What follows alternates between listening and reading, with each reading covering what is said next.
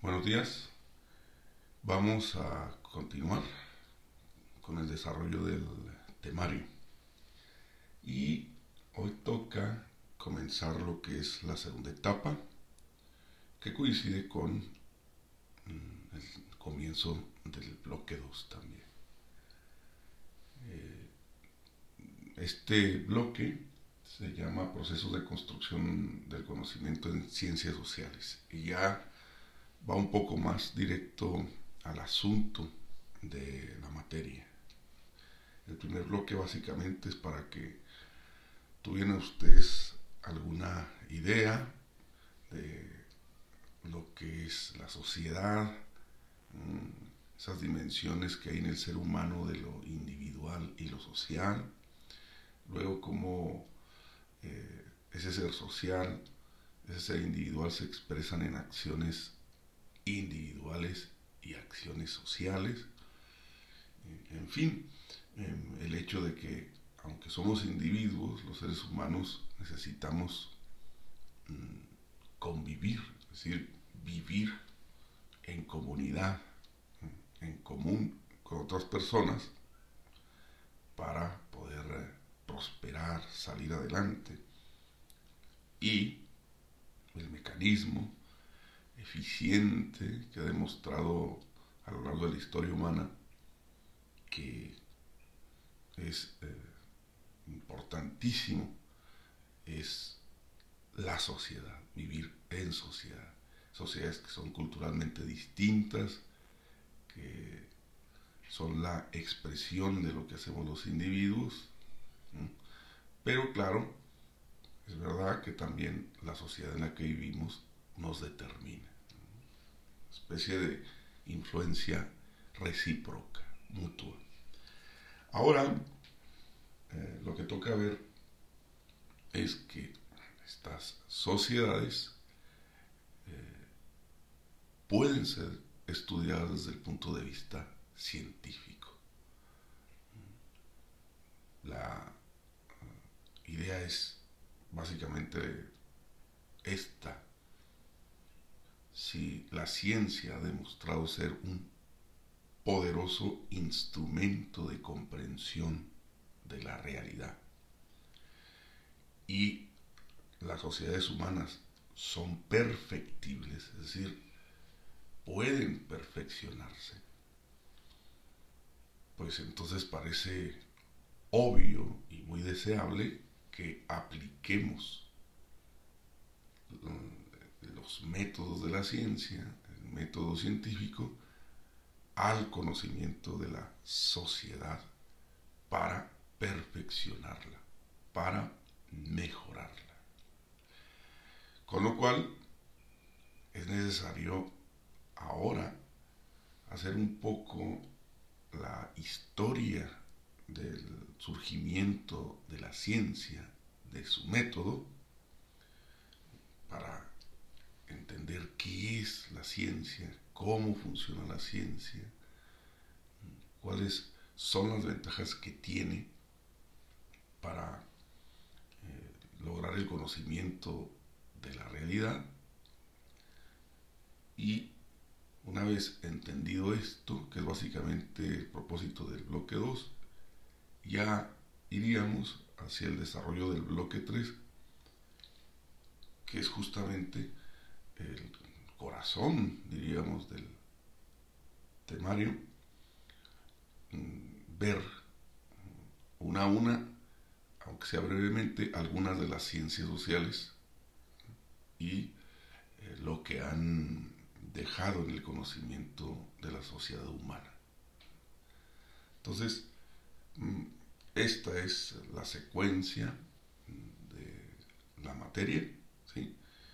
Y vamos a comenzar con el primer eh, tema del bloque 2, eh, que es contrastar eh, las diferentes formas de el conocimiento, insisto, de lo real que ha intentado desarrollar el ser humano y que de hecho ha podido desarrollar con, con bastante eficacia. Estas tres formas son la religión, la filosofía y la ciencia. Y las he citado de esta manera porque, en efecto, es el orden cronológico correcto.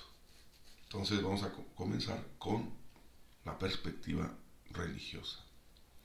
Luego tocará el turno a la filosofía y ya una vez eh, definido los alcances y las características de la perspectiva religiosa y filosófica en su pretensión del conocimiento, de la comprensión de la realidad, estaremos en posición de entender mm, la perspectiva científica. Bueno, la religión, en efecto, hay que entenderla como un intento de comprensión del mundo, pero para eso vamos a tener que viajar eh, hacia el pasado, una época muy, muy remota, una época en la que en sentido estricto no había sociedades. Había sí seres humanos que se organizaban en grupos que hoy se, se identifica como los clanes, eh, las tribus, eh, que eran nómadas, porque no dominaban todavía ni la agricultura ni la ganadería, no eran capaces de construir sus propias casas y básicamente vivían en cavernas. Era una época difícil porque el ser humano era un eslabón más de la cadena alimenticia. Y de hecho un eslabón débil, porque si comparamos a los seres humanos con el resto de los animales, pues vamos a notar que siempre hay animales más veloces que el ser humano, más fuertes que el ser humano, eh, con dotados de garras más eh, mortíferas eh, en relación con relación a las manos del ser humano, con mandíbulas más poderosas, dientes y colmillos más afilados, con lo cual el ser humano mm, básicamente era atacado y matado por, por muchos animales, muchos que mm, eh, pues le ganaban, lo, lo, derrotaban. Eh, incluso insectos, insectos dotados de veneno llegaban a ser más peligrosos que una persona. Y claro, en esta situación tan hostil que vamos a denominar estado de naturaleza, pues el ser humano a duras penas sobrevivía, sobrevivía. Estaba expuesto a los elementos, eh, estaba expuesto a los grandes incendios de los bosques, vientos huracanados, eh, los fríos intensos, los veranos sofocantes, y en una vida pues difícil, dura. Con lo cual eh, los seres humanos pues vivían, imagínenselo, constantemente aterrorizados al vivir en una naturaleza agreste como, vivían. Eh, el ser humano vivía aterrorizado porque todo lo podía matar. A eso añadan que no comprendían nada de lo que ocurría. Eh, había muchas preguntas sobre lo que veía, lo que tocaba, etcétera, pero ninguna respuesta. No era una vida agradable. No era una vida que fuese de comodidades y, de muchos momentos de de felicidad. Todo lo contrario, era una vida muy dura, muy dura. Sin embargo, eh, el ser humano eh, tiene que salir adelante y lo va a lograr eh, tratando de entender lo que sucede alrededor. No tendrá un cuerpo que le permita ser mm, flexible y rápido como los felinos, o grande y fuerte como los osos, o eh, de una mordida mortal como los cocodrilos, en fin, un tamaño grande para defenderse como los elefantes, o mm, disponer de un veneno como las arañas para, para atacar, pero tiene inteligencia. Esto, esto va a ser la diferencia. Tiene inteligencia. Y bueno, mm, esta inteligencia le va a permitir desarrollar las religiones primitivas, pero hay que entender por qué surge la religión y cuáles son los problemas que la religión va a solucionar. Y se lo voy a poner con un ejemplo eh, breve. Imaginen ustedes que va un clan, un grupo de estos cavernícolas, atravesando alguna pradera, porque claro, eh, al no contar ni con la agricultura ni la ganadería, llegan a un lugar donde hay alimentos, se lo acaban y tienen que emigrar. No saben cultivar y cosechar. De ahí que se movieran constantemente. Y asustados por todo porque nunca saben de dónde les va a llegar la muerte. En qué momentos los va a atacar un depredador eh, para comérselos. Es terrible. Es un miedo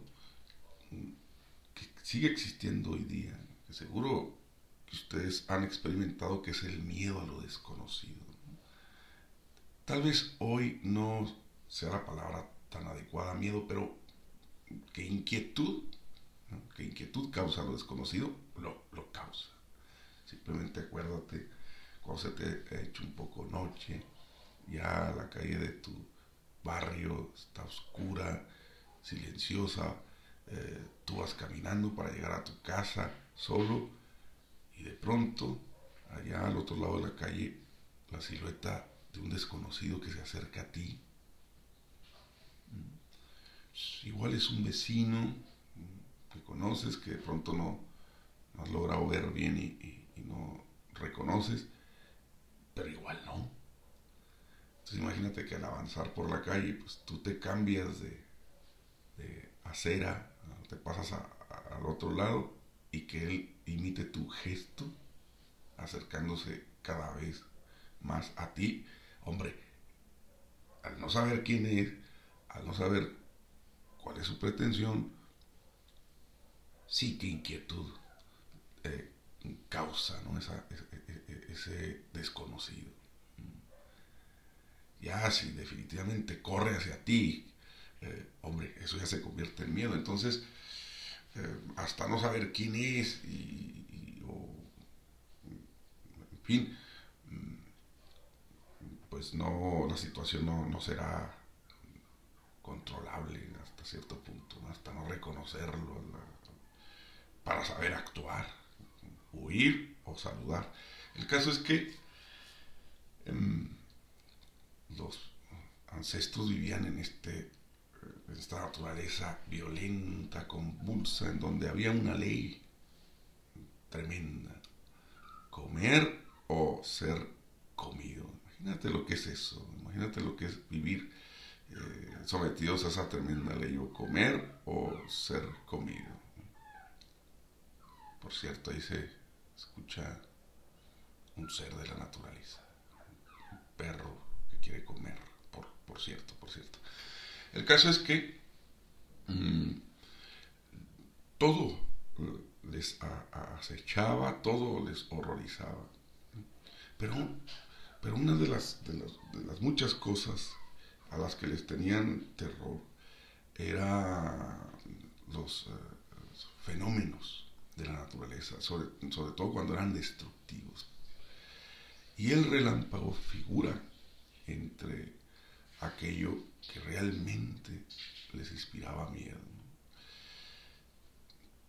Traten de imaginar que van caminando por la noche, buscando alguna caverna eh, que no estuviese llena de alimañas o, lobos, eh, en fin, em, oscuras porque todavía no dominaban el, fuego y eh, de pronto en la noche, en medio del firmamento, un poderoso relámpago, enorme relámpago, que iluminaba súbitamente aquello. Eh, y después venía pues un estridente trueno. Imagínate lo que era eso. Habrá que imaginarse lo que sintieron, que estando todo oscuro, por uno o dos segundos se iluminaba, como si fuese día, eh, y luego un trueno que parecía que la, tierra se iba a, desmoronar. La reacción es el terror, el terror a lo desconocido. No sabían por qué pasaba. Hoy día, hoy día, y no lo negarás, seguro que conoces gente que cuando relampaguea y truena, se cobija más en la cama porque eh, impone, ¿no? sin embargo ya tenemos explicaciones científicas de que son los relámpagos y los truenos. Si hoy día eso puede provocar inquietud pues, en la época de la que estamos hablando, terrorífico. Bueno, eh, ¿qué pasó? Bueno, va a suceder que em, definitivamente ese relámpago va a ser transformado en uno de los primeros dioses que van a tener las culturas antiguas. De hecho, etimológicamente la palabra Dios, uno de los significados más antiguos es luz, luminiscencia, luminoso, eh, con esa relación entre el, primer Dios y los relámpagos. ¿Y qué va a ser convertido? el relámpago y el resto de los fenómenos naturales en, dioses. Piénsenlo. Al convertirlos en divinidades, se les personaliza, se les da personalidad. Con un animal no puedes negociar. Si estando en la selva, en un safari, eh, una pantera te da alcance, no puedes negociar con la pantera. No le puedes decir, eh, no, Em, mira, no me hagas daño y en cambio yo te daré eh, este alimento que traigo en la mochila. No, no, la pantera ataca, ¿por qué? Porque es irracional, porque es un animal que actúa de acuerdo a sus instintos. Pero ¿qué pasa cuando se le da personalidad, es decir, se le personifica a un elemento natural, como, es el caso del relámpago, eh, que se le proporciona inteligencia. Se le hace un ser inteligente, ojo, con el cual puedes negociar. Puedes entrar en negociaciones y establecer una alianza. Esto es lo importante. Esto es lo importante. Una alianza eh, en la que los seres humanos van a dar algo a los dioses, pero van a recibir algo de los dioses. Y lo que van a dar eh, los seres humanos es su sumisión, su sometimiento. Van a reconocer eh, que ellos, los dioses, son superiores, más poderosos, más inteligentes, inmortales, más bellos. ¿Sí? Con lo cual, ya les digo, el ser humano se somete. Hoy día en las religiones modernas podemos ver esos actos de sumisión. Por ejemplo, cuando la gente se inclina ante una imagen sagrada, se hinca, se persina. ¿ah? Son actos de sumisión, actos de reconocimiento de que la divinidad es superior. Y que van a proporcionar los dioses, pero si se fijan que todo ocurre en la mente de estos seres humanos remotos, que van a proporcionar estos dioses, pues algo que es tremendamente importante, protección. Los seres humanos van a sentir que los dioses les protegen. Y la sensación de sentirse protegidos por los dioses va a provocar el origen de las civilizaciones antiguas, ni más ni menos. Ese es el mérito de las religiones eh, primeras que hubo. Eh, van a hacer que los seres humanos eh, conquisten la naturaleza. Esa naturaleza adversa, difícil, complicada, los seres humanos la conquistarán para mm, poco a poco irla transformando en el lugar de las primeras civilizaciones humanas. ¿Cómo se dio esta conquista? Les voy a poner el ejemplo del mar, eh, de esta manera. Mm, los eh, ancestros eh, tenían miedo del mar. ¿Por qué? Porque mm, mar tiene aguas impredecibles que los ahogaban y sin embargo ellos necesitaban navegar porque por tierra las distancias son enormes, mientras que el mar les ahorraba bastantes días y semanas ¿eh? de viaje. Y ya se imaginarán el descubrimiento de que los troncos flotaban, luego la aparición de las primeras barcazas muy débiles. Pero ¿qué ocurrió?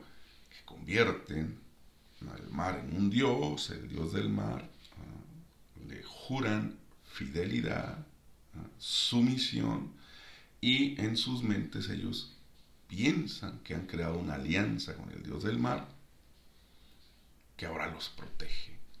Entonces con esta seguridad entran al mar y se siguen ahogando, pero claro, eh, consideran que, que han deshonrado la alianza, que han hecho enojar al Dios, el Dios los castiga, pero entre tanto, clave, clave en esto, van mejorando las técnicas de flotabilidad de sus pequeños barcos. Los hacen mejor, los construyen mejor a través de un proceso de, de aprendizaje y error, error y aprendizaje, hasta que un día hacen barcos que flotan, que las olas del mar ya no vuelcan, ya no hacen que naufraguen. Pero ¿cómo lo interpretan estos seres humanos?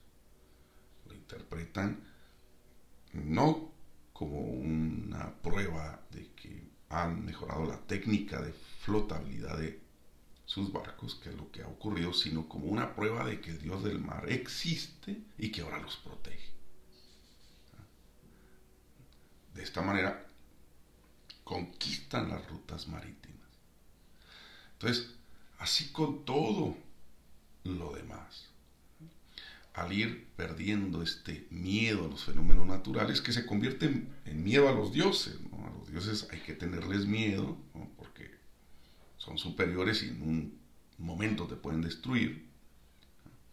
Pero al trasladar el miedo a un fenómeno natural irracional con, el que no puedes crear una alianza y convertirlo en un Dios y crear una alianza con, ese Dios, la consecuencia fue el perder el terror de ese fenómeno natural, trasladarlo al miedo eh, hacia un Dios con el que sin embargo puedes rezar, dialogar eh, interiormente, pactar. La naturaleza llena de dioses, paulatinamente fue conquistada. Todo aquello que no podían explicar, todo aquello a lo que le tenían terror, lo convirtieron en, unos dioses eh, con los que pactaban, dando origen a las civilizaciones. En conclusión, entonces, esa es eh, la, gran eh, prueba de que eh, las religiones fueron muy útiles, muy importantes para el hombre primitivo. Ese es el gran mérito de las religiones, haber dado ese salto del estado de naturaleza al estado de civilización. En estas civilizaciones aparecerá la filosofía, que se, será llamada madre de las ciencias. Pero bueno, todo esto es un proceso y por lo pronto con esto es suficiente.